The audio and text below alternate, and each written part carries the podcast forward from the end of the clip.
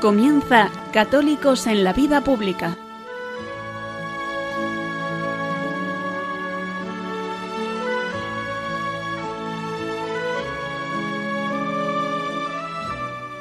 Un espacio dirigido en Radio María por Luis Zayas.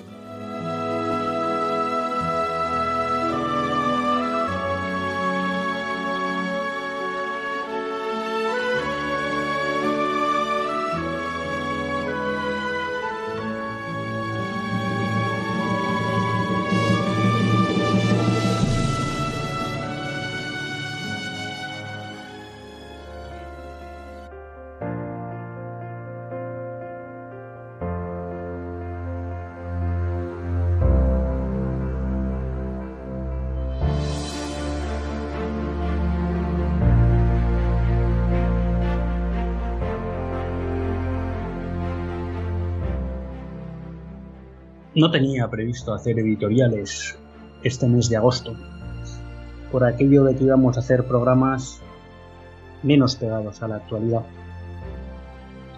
Pero la vivencia de estos primeros días, estos primeros días de verano, me traían a la cabeza una cuestión que para mí siempre ha sido muy importante y que ha estado bastante presente en la educación que he recibido y que creo que es muy importante y que en cierta medida su olvido, el olvido de esta cuestión de la que les quiero hablar, es causa en buena medida de la degeneración moral en la que vivimos. Esta reflexión me venía de que cuando uno está en verano y acude a lugares fundamentalmente de costa, pero ya no es algo exclusivo de lugares donde hay costa, y ve la forma en que nos vestimos, tanto para el baño como para el no baño, uno descubre una de las características de nuestra sociedad hoy, que es la falta de pudor nuestra sociedad ha perdido el sentido del pudor. Y una vez que nuestra sociedad pierde el sentido del pudor, es fácil comprender que es muy fácil, valga la redundancia, llevarle a una hipersexualización, que es lo que vivimos hoy. El pudor es algo que en la modernidad se ha identificado como algo malo, como algo negativo, como algo que suponía rechazar lo natural en el hombre. Y nada más lejos de la realidad. El pudor está dentro del ámbito de las virtudes, por tanto no es algo malo. Y el pudor hace referencia al cuidado, a la protección de nuestra intimidad. El pudor se refiere a tratar de cuidar, proteger, no mostrando partes de nuestra intimidad que no pueden estar abiertas a cualquiera. Cuando hablamos de pudor, nos referimos a cualquier intimidad. Nos referimos a la intimidad del cuerpo, pero también a la intimidad del alma. ¿Mm? Cuando hoy en día se habla de que a través de las redes sociales los jóvenes han, pedido, han perdido el sentido del pudor, quiere decir que cuentan a cualquier persona de forma indiscriminada cualquier cosa que hacen, por más que pueda ser una simple tontería. Es decir, no valoran su intimidad, no respetan su intimidad y por eso se la dan a cualquiera. Sin darse cuenta que cuando uno da aquello que es propio a cualquiera, es como que de alguna manera se da sin control. Permite que cualquier otro sin control entre en su intimidad. Y cuando entran en nuestra intimidad es una manera, de alguna manera, de poseernos. Y dar de forma incontrolada nuestra intimidad nos suele acabar provocando daños. ¿Por qué? Porque aquellos que pueden acceder a nuestra intimidad sin ser personas de confianza, acaban o pueden tener la tentación de usar esa intimidad contra nosotros. ¿Mm? Ejemplos clásicos de esta falta de pudor que acaba teniendo em, daños para terceros es cuando hay personas que en redes cuentan historias o cuelgan fotos o explican eh, comportamientos que luego otros utilizan para meterse con ellos. Y esa falta de respeto a la intimidad del otro, que el otro no ha cuidado y la ha puesto en manos de quien no debía, se acaba volviendo contra esa persona, incluso al punto de que ha llegado a haber suicidios. Es verdad que de manera clásica, cuando se hace referencia al pudor, normalmente se ha utilizado para referirnos a la sexualidad y a la sensualidad, es decir, al cuerpo humano. Pero creo que no debemos caer en la trampa, en primer lugar, de reducir el pudor solo ¿eh? al ámbito sexual. El pudor hace referencia a no poner en disposición de otros cualquier elemento de nuestra intimidad. Igual que no contamos a cualquiera un secreto o algo que nos hiere profundamente o algún deseo que tenemos, sino que lo contamos a personas de confianza, bueno, pues ahí también afecta el pudor. ¿Y cuál es la reacción natural del pudor? Es que cuando vemos que nuestra intimidad de alguna manera ha sido violentada, bien porque alguien se ha enterado de nuestra intimidad sin nuestro consentimiento, o bien porque nosotros lo hemos hecho, la hemos publicitado y luego nos hemos dado cuenta del perjuicio que nos podía provocar eso, entonces aparece la vergüenza. la vergüenza es un sentimiento natural y es un sentimiento bueno, porque cuando es fruto del pudor, lo que nos está diciendo es cuidado. Alguien está pudiendo entrar en nuestra intimidad y no es de confianza. Esto como digo, tradicionalmente se ha venido utilizando en referencia con los valores sexuales de la persona y la sensualidad. Obviamente, el cuerpo humano forma parte de nuestra intimidad. Hoy esto parece ser algo que en cierta medida se ha olvidado. Pero como hemos explicado muchas veces y recientemente lo hacíamos en relación con un documento de la Conferencia Episcopal Americana, el hombre, la persona, es una unidad de cuerpo y alma. Entonces, lo mismo que tenemos una intimidad espiritual, tenemos también una intimidad corporal. Y el cuerpo no está para enseñar a cualquiera. Hoy esto la sociedad lo ha olvidado. Y cuando estamos en playas, cuando estamos, repito también, en zonas de costa sobre todo, ¿eh?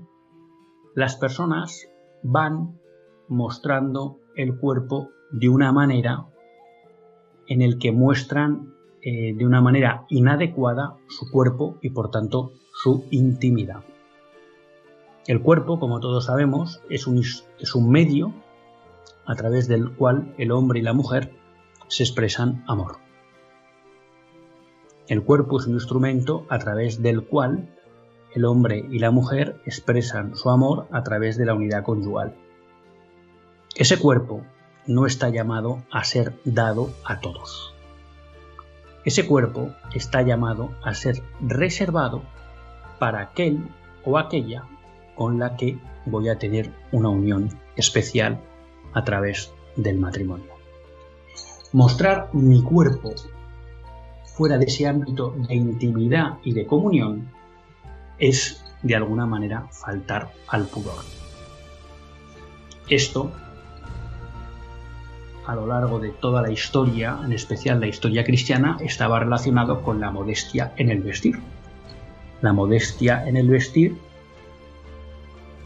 lo que buscaba era no mostrar los valores sexuales de la persona para no mostrar su intimidad. Y esto no solo era una cuestión de enseñar o no enseñar, que también, sino además de marcar o no, marcar. ¿Mm? Porque puede haber personas que vayan del todo tapadas, pero al final van vestidas de tal forma que van mostrando ¿eh? toda su intimidad corporal. Esto, esta virtud de la modestia, esta virtud del poder, se ha perdido. El ejemplo más claro son las playas y las piscinas hoy, donde hay eh, vestimentas de baño que se han, digamos, hecho comunes y muy habituales que creo que son contrarias al pudor, porque hacen que se enseñe la intimidad corporal a quien no corresponde. Y esto es un problema grave en nuestra sociedad. La pérdida del pudor en materia, vamos a llamar sexual, facilita la pérdida del pudor en otros ámbitos como son los de la intimidad espiritual o la intimidad social que hemos explicado con el tema de las redes sociales. La pérdida del pudor, es decir, en el ámbito sexual, el no reconocer que hay unos valores sexuales en el cuerpo humano que hay que cuidar, porque están llamados a ser mostrados en un ambiente muy concreto de intimidad y de comunión, facilita el paso a la hipersexualización. Cuando yo no valoro mi cuerpo y su valor sexual, y considero que puede estar disponible para todos, eso hace que yo considere que el cuerpo de los demás también es disponible para mí. Y por tanto, esto facilita la banalización de la sexualidad la erotización de la sociedad, que es en lo que vivimos hoy. Por eso creo que es bueno que en estos meses, en estas semanas de verano, volvamos a la virtud del pudor, volvamos a la virtud de la modestia, en el vestir, en el vestir en las playas y en el vestir en la calle. El calor o el baño no justifican no respetar el pudor. Y aquí hay un doble elemento que la tradición cristiana siempre ha tenido muy claro. Uno, con el pudor uno protege su intimidad. Punto uno. Y es un elemento de dignidad personal, que vale tanto para hombres como para mujeres. Dos, el que no se cuide el pudor puede provocar tentación en otros. Esto ya sé que hoy se entiende muy mal y no gusta. Pero la verdad es que también la vivencia del pudor es asimétrica entre el hombre y la mujer. Que la vivencia de ver los cuerpos del hombre o de la mujer es asimétrica en el hombre y en la mujer. No genera el mismo efecto un cuerpo masculino en una mujer que ver un cuerpo femenino en un hombre. Eso es así. ¿Mm? Y si alguien se pregunta y quiere decir, pues esto no lo entiendo, pues no hay más que ver que el hombre tiene un acercamiento mucho más físico y visual a la sexualidad que la mujer. Y por tanto, para él el cuerpo de la mujer le impacta mucho más. Y por eso hay revistas de pornografía, sobre todo para hombres. Y por eso, en general, la prostitución, sobre todo, ha sido para hombres. ¿Por qué? Porque el hombre tiene una, un acercamiento más instintivo hacia la sexualidad. Por eso, el mundo cristiano, que siempre ha promovido la modestia en el vestir, tanto en los hombres como en las mujeres, ha hecho especial énfasis también en las mujeres. ¿Por qué? Porque la falta de modestia en las mujeres afectaba de forma más grave a los hombres, tanto a la hora, efectivamente, de tener tentaciones, tanto de tipo de pensamientos como de acción. Y esto es algo que como cristianos, como católicos, no podemos olvidar. Tenemos un deber personal de cuidar nuestro pudor y nuestra modestia en el vestir. Pero también tenemos un deber hacia los demás de nosotros no ser causa de escándalo para terceros o causa de tentación para terceros. ¿Mm? Igual que es malo que nosotros induzcamos a otro una tentación para robar, por ejemplo, o una tentación para comportarse deshonestamente en una, en la empresa, o, que promovamos en un marido o en una mujer que rompan su, su fidelidad. Bueno, pues del mismo modo, cuando nosotros no respetamos el pudor y la modestia en el vestir, también inducimos a otros a comportamientos, podemos inducir a otros a comportamientos inmorales. Y tenemos que ser responsables de eso. Y tenemos que ser conscientes de esa responsabilidad. Y esto no es hacer un mundo ñoño. Esto no es hacer un mundo puritano. No, esto es uno. Conocer la naturaleza del hombre, caída por el pecado original. Y en segundo lugar, conocer que todos estamos llamados a colaborar de manera directa o indirecta en función de las circunstancias en la salvación de los demás, en la perfección de los demás.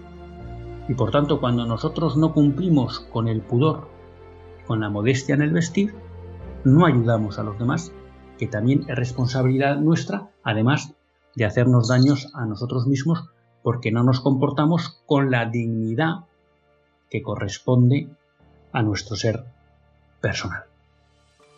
Así que les animo a que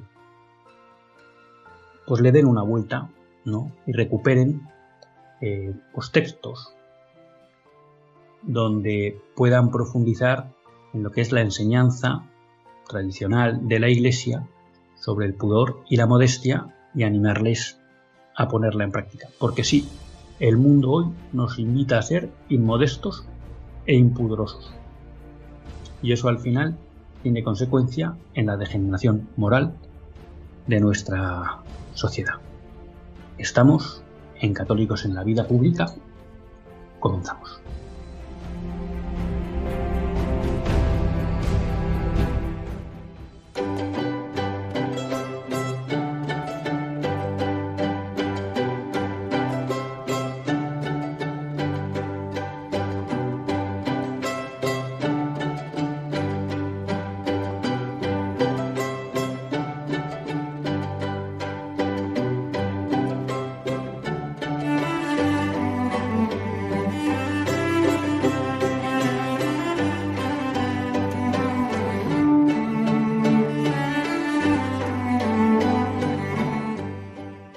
Buenas tardes, queridos amigos de Radio María.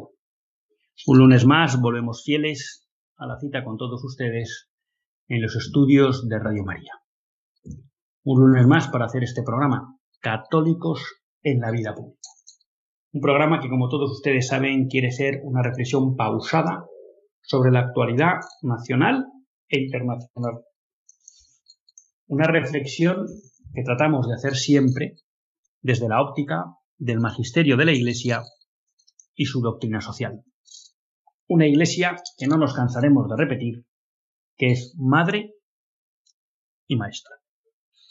Y un lunes más tiene la suerte de compartir esta hora de radio con todos ustedes, Luis Tallas, que es quien les habla. Les decía que en estos programas de agosto, pues queríamos hacer una exposición, ¿no? Sistemática de lo que es el magisterio político de la Iglesia. Pero antes de comenzar con ella, y en relación con el editorial, sí les quería recomendar que en la Fundación Gratis Date, que es una fundación que lleva el padre Iraburu, podrán encontrar eh, algún título sobre el pudor. El padre Iraburu ha denunciado con razón esta cuestión del pudor y de la modestia en los últimos años, en las últimas décadas, ha desaparecido prácticamente por completo de la predicación de la Iglesia. Y creo que es una falla importante. Él, sin embargo, ha sido muy activo en esta cuestión. Y desde luego, al menos en la Fundación Gratis Date, donde pueden encontrar multitud de libros para descargarse gratuitamente y dar un donativo si lo consideran oportuno, eh, tienen uno que se titula Elogio del Pudor, donde aborda todas estas cuestiones. Además, el padre Iraburu, en su blog reforma o apostasía en la página web de Infocatólica tiene varias entradas a lo largo de la historia eh, dedicadas al pudor y a la enseñanza sobre el pudor y a la vivencia del pudor. Que yo también pues, les recomiendo que, que, lo lean. Eh, aquí eh, yo les recomiendo que no caigan en la trampa que nos vende el mundo moderno, un mundo moderno hipersexualizado, en el que nos vende que, el pudor es algo negativo. El pudor es algo importante para la persona porque, como decimos, trata de proteger su intimidad corporal y espiritual y en el fondo eh, la vivencia del pudor es clave para cimentar sobre pilares sólidos toda la educación de la, de la persona. Es difícil que aquella persona que viva impúdicamente en su aspecto corporal sea capaz de vivir pudorosamente en su aspecto espiritual, en su aspecto también emocional, que es, repito un poco, lo que veíamos con las redes sociales. Y ese conjunto de vivir impúdicamente, al final va a hacer que esa persona tenga permanentemente abierta su intimidad a terceros y por tanto que sea muy vulnerable. Y algunos, desgraciadamente, a veces aprovecharán esa vulnerabilidad para hacer daño. Por tanto, sí, les recomiendo que, acudan a esas fuentes que les doy, blog Reforma o Apostasía del Patiraburu, en la Fundación Gratis Date el libro Elogio del Pudor, que se pueden descargar gratuitamente, y que se formen en esta cuestión. Volviendo al tema que nos reunía este agosto, estábamos hablando un poco sobre el magisterio político de la Iglesia. Eh, habíamos hablado de qué era la comunidad política, habíamos explicado cuál era su concepto, cuál era la naturaleza de la comunidad política, el origen y la finalidad. Como concepto, sociedad civil más la autoridad, como la naturaleza de la, de la comunidad política era una naturaleza necesaria, es decir, en, el, en tanto en cuanto el hombre era un ser sociable por naturaleza, necesitaba vivir en sociedad y por tanto la comunidad política era algo necesario para el hombre, como ese origen de la comunidad política, por tanto, estaba en la propia naturaleza del hombre, y Acabábamos el, último día explicando cómo la finalidad de la comunidad política era perseguir el bien común de los gobernados. ¿Mm? La finalidad que de alguna manera justifica no la existencia de la comunidad política, porque la existencia de la comunidad política viene justificada por la naturaleza social del hombre, sino el ejercicio de la autoridad, ¿no? El que haya una autoridad a la que corresponde dirigir la comunidad política era buscar el bien común de los gobernados. Y aquí podemos abordar una cuestión que hemos tratado en otros programas, pero que es nuclear en todo lo que podríamos decir el concepto o el magisterio político de la Iglesia, que es el bien común. El bien común, lo que podríamos denominar también el principio de convergencia del bien común. Es decir, si la comunidad política tiene dos actores, sujeto regido y sujeto rector, donde deben converger los dos es en trabajar por el bien común de la sociedad. Lo que justifica el ejercicio de la autoridad, lo que le da legitimidad, no solo es que esa autoridad haya sido elegida acorde a los procedimientos que ha establecido esa comunidad política, sino también que en su ejercicio busque el bien común. Ahí, pues es una cuestión que siempre se, se abre, ¿no? El bien común eh, tiene diferentes eh, definiciones. La más corriente, la más habitual, es el conjunto de condiciones de la vida social que hacen posible a las asociaciones y a cada uno de sus miembros el logro más pleno y más fácil de la propia perfección. Esto es una definición que tomamos del compendio de doctrina social de la Iglesia, que es el párrafo 164. ¿Mm? En una definición de Pío XII, en un discurso como siempre, eh, él lo, lo explicita un poco más. El bien común está constituido por aquellas condiciones externas que son necesarias al conjunto de los ciudadanos para el desarrollo de sus cualidades y de sus oficios, de su vida material, intelectual y religiosa, en cuanto por una parte las fuerzas y las energías de la familia y de otros organismos, a los cuales corresponde una natural precedencia, no bastan. Y por otro, la voluntad salvífica de Dios no haya determinado en la Iglesia otra sociedad universal al servicio de la persona humana y de la realización de sus fines religiosos. Bueno, Aquí tenemos una idea, es decir, la autoridad debe perseguir que en la y también la sociedad civil, pero la comunidad política debe perseguir generar las condiciones que hagan más fácil para las asociaciones y para la familia y para los individuos el logro más pleno y más fácil de la propia perfección. Es decir, a la comunidad política no le corresponde eh, lograr que cada individuo o que cada asociación o ente que la constituye alcance la perfección. Eso es obra de la labor propia de esa persona, de esa familia o de esa institución. Pero lo que sí le corresponde es generar las condiciones que hagan más fácil que la alcance. ¿Mm? Creo que poníamos este ejemplo otras veces. Si nuestro objetivo, por decirlo así, para alcanzar la perfección eh, fuera subir pisos de un edificio, ¿no? Y ese edificio tiene 30 pisos y la perfección estaría en llegar al piso 30, digamos, por ejemplo, ¿no? Un, un, un elemento de bien común que podría poner eh, la autoridad a nuestro servicio sería que hubiera escaleras mecánicas, lo cual facilitaría subir respecto de escaleras que no fueran mecánicas, o que pusiera ascensores en el edificio para que fuera más fácil acceder al piso 30. Ahora bien, el hecho de montarme en el ascensor, de darle al botón, de subir, de acercarme al edificio, eso ya me correspondería a mí.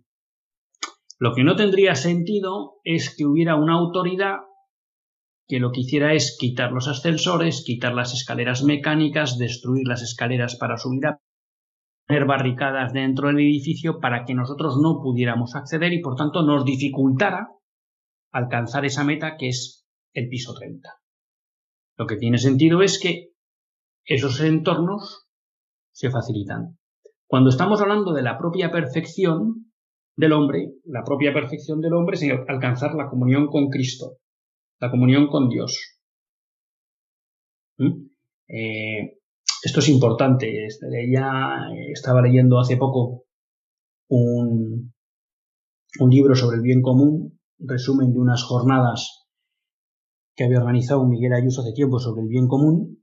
Y claro, una de las cuestiones que se planteaba es que en esta definición de la, de la, del magisterio de la Iglesia se habla de perfección del hombre, no se habla del desarrollo humano, porque el desarrollo humano eh, digamos que puede entrar en una concepción relativista. La perfección no.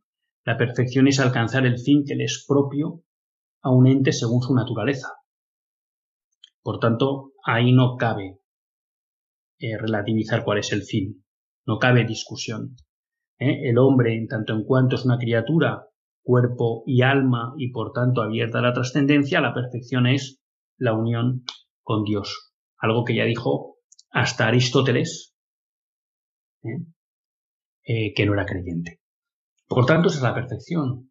Y entonces esto nos indica muy bien cómo, por un lado, el bien común debe incorporar tanto las necesidades materiales del hombre como las necesidades espirituales. De hecho, en la definición que hemos leído de Pío XII, habla de vida material, intelectual y religiosa. Punto muy importante. Es decir, debe ver la integridad del hombre, su aspecto material, intelectual y espiritual. Y por tanto debe,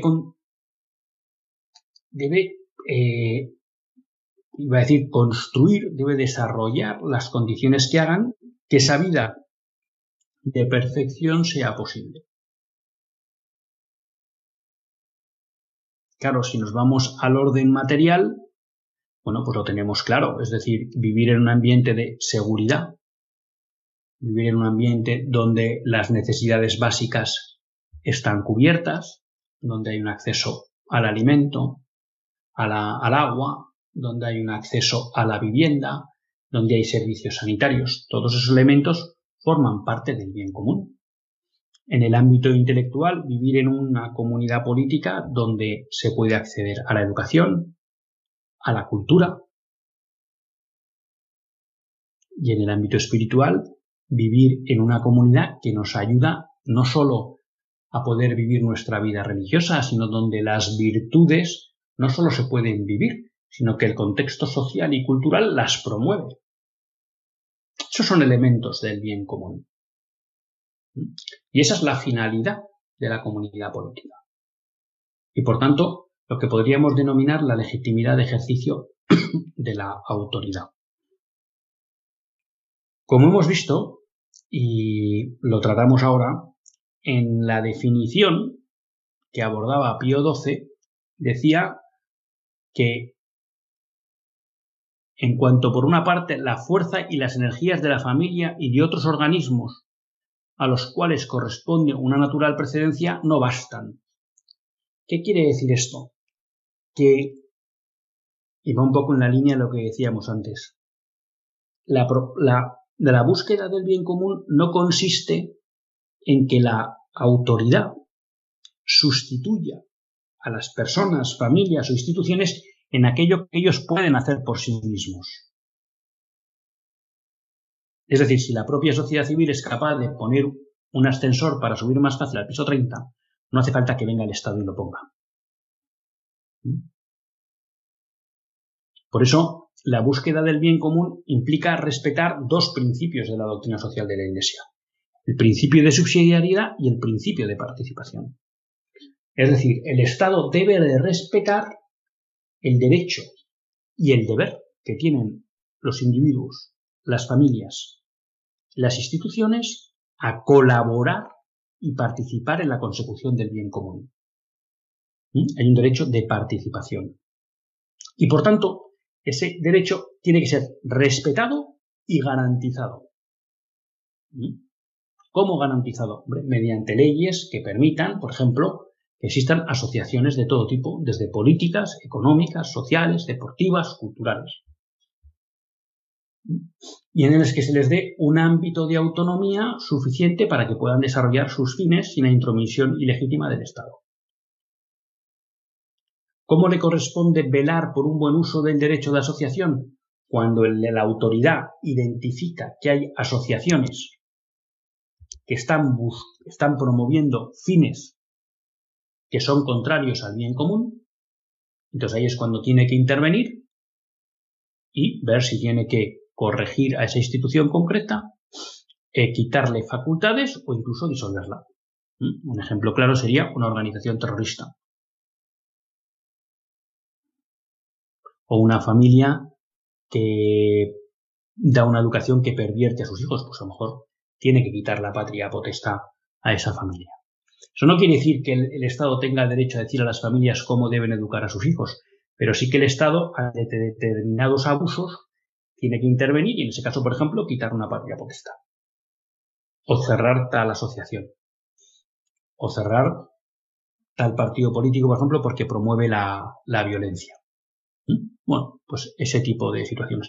Y luego está el principio de subsidiariedad, que es un respeto a ese derecho y deber de participación corresponde en que cuando las personas, las familias o las instituciones se valen por sí mismos, ahí no tiene por qué aparecer la autoridad. ¿no? Sino que la autoridad tiene que aparecer allí donde lo que llamamos sociedad civil no es capaz de llegar. Pero que desarrollándolo por parte de la autoridad se facilitaría el acceso a ese bien común. Ejemplo muy clásico que hemos puesto muchas veces en la educación. ¿Mm? Hay un pueblo determinado o hay un área determinada donde la iniciativa social por circunstancias que sean, económicas, tal, no puede proveer el servicio de la educación.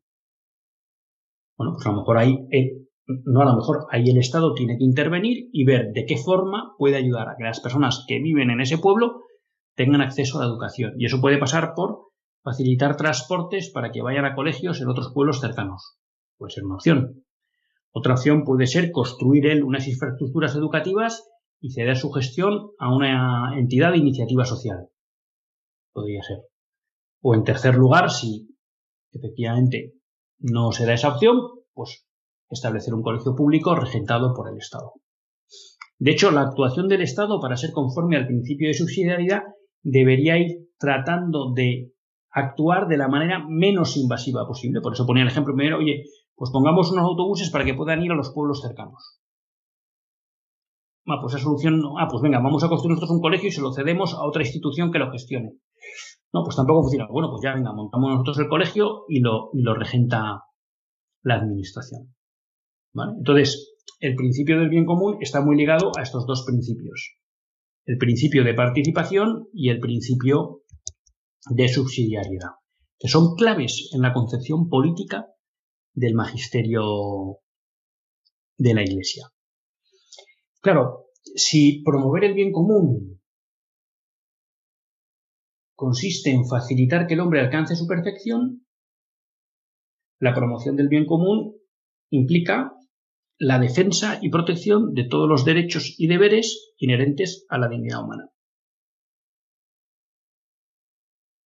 Por tanto, cuando una autoridad emite legislaciones que no protegen la vida inocente, está contra el bien común.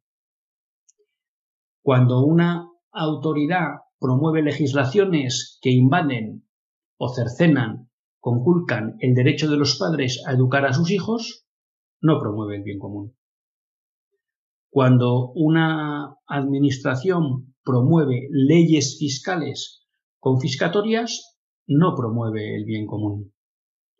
Cuando una administración promueve leyes que impiden el ejercicio de la propiedad privada, conculca el bien común.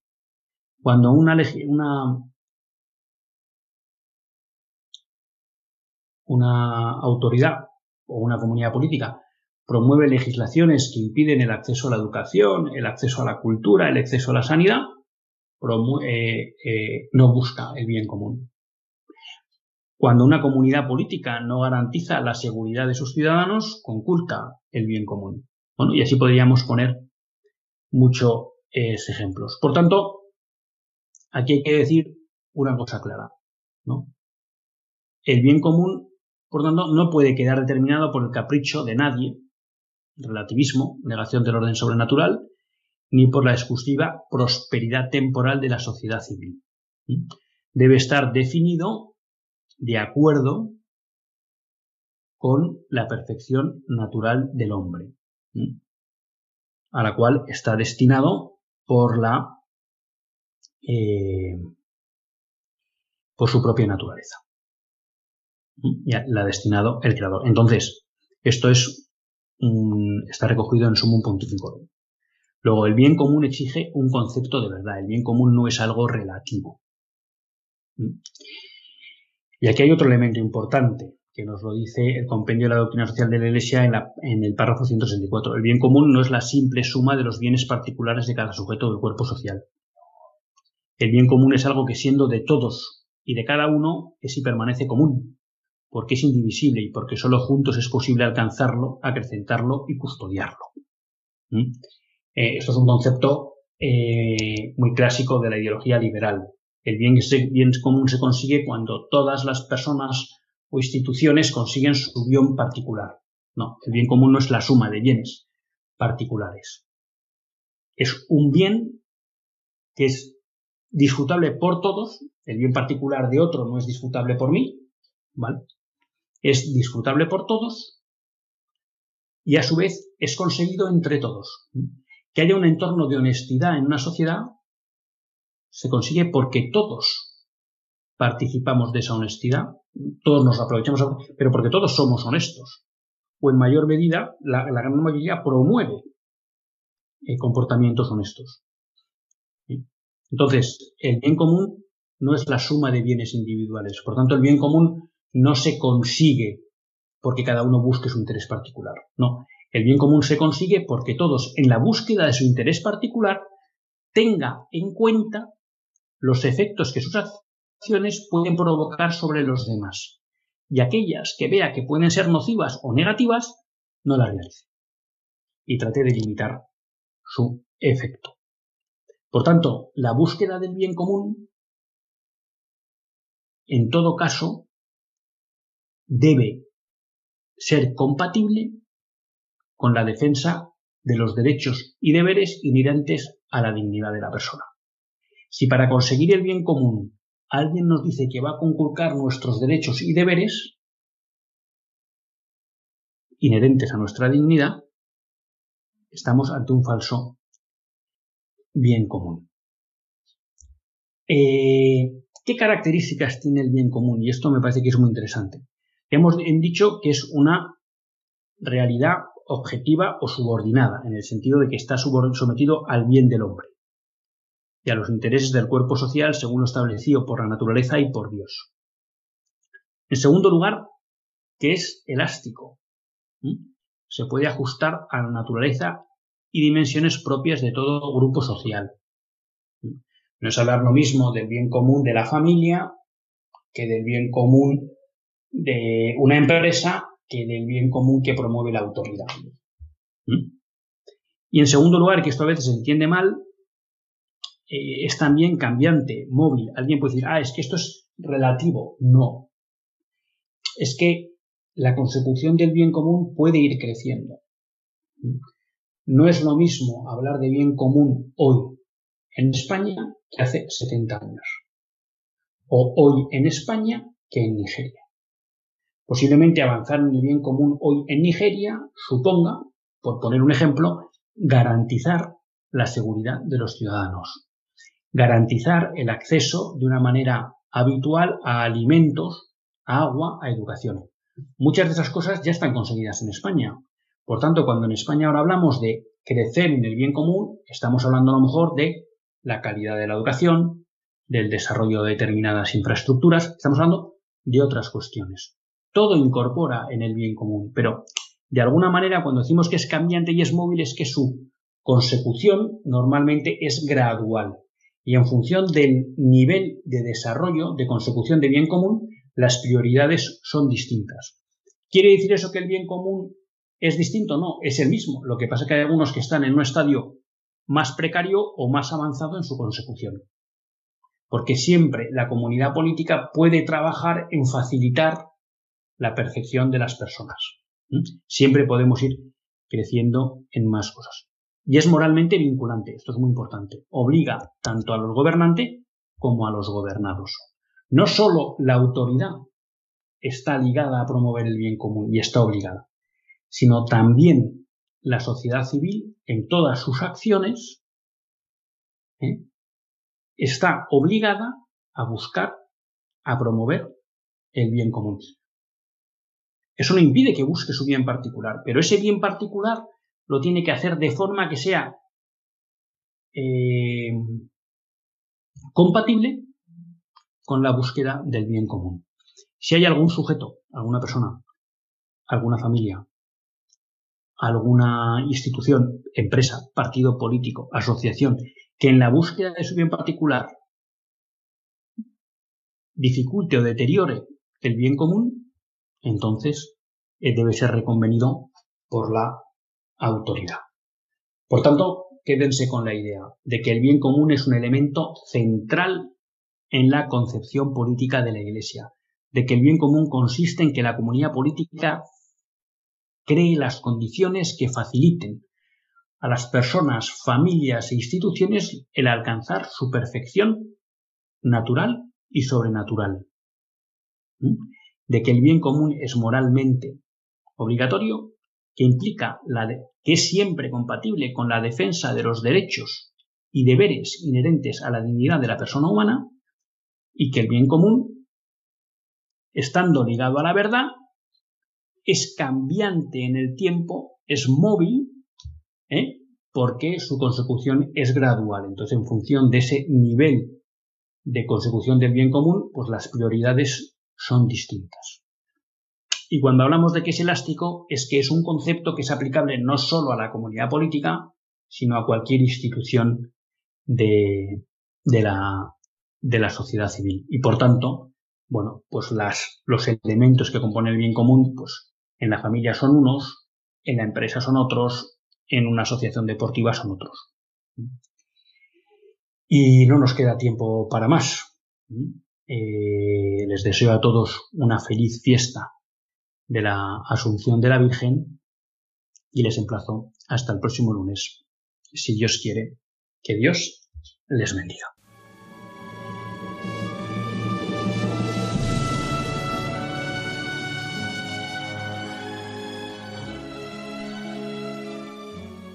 Así concluye Católicos en la Vida Pública, un programa que dirige Luis Zayas.